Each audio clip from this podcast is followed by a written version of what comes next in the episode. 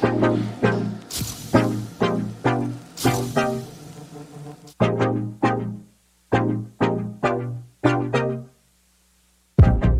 大家好，我是叉叉 Y，欢迎来到叉叉 Y 跟你看电影，让你看电影更有梗。接下来评论电视。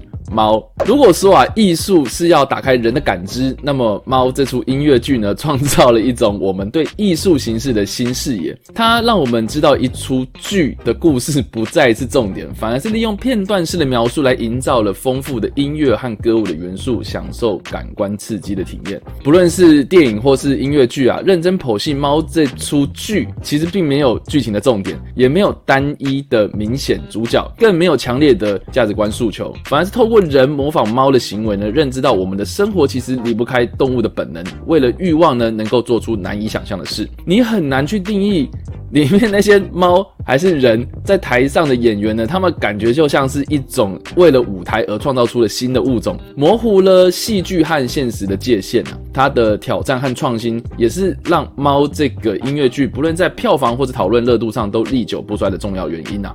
但是呢，纵使猫的音乐剧跳脱了过往我们看戏的想象，如今呢改编成电影这种艺术形式，我们就能够抛下我们对剧情的要求，去欣赏这整出剧在音乐、歌舞、造型、美术、摄影、特效等等的技术上吗？我想很难。为什么我们可以接受在实际的剧场内舞台演员们穿上猫装，却不能接受动态捕捉的演员合成脸部的动画到猫身上呢？我想很大的一个原因。呢，就在于临场感。电影缺乏舞台和观众们之间的那种距离，直接感受感官的震撼，而是隔了一道隐形的墙，难以跨越和突破的界限。再加上剪辑和运镜上的构图，你很难把看电影的视觉体验跟实际观赏音乐剧相提并论。加上片中有很大量的绿幕场景，真实的人脸套用到拟真但是又不够真实的猫身上，再加上众多演员呼吸声的留白桥段，手持摇晃。的画面配合着前景深的微距感，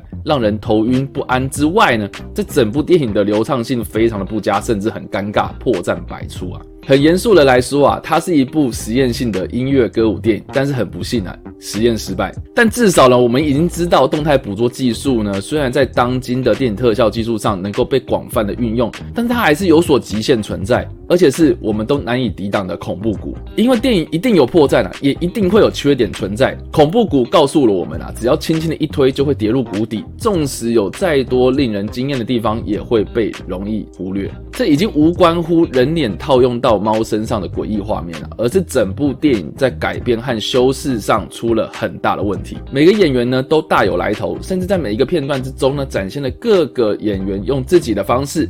去呈现诠释音乐剧中的不同猫角色，但是电影就在如此拼拼凑凑、令人不安而且毫无头绪的情况下开始和结束。你到底想要说的是什么？电影抽离了剧情本质，能不能套用回人的生活？我认为一直都是我喜欢看电影的原因啊。很遗憾呢，它没有。最后在大合唱之中，我还是不懂为什么猫群要叫做杰利可。或是获得永生的猫，最终为何能够打败群雄，其他人能够心服口服呢？总归一句话，因为它的剧情本质就不是一个有内容的故事，那么改编成电影的时候呢？难道就只是还原？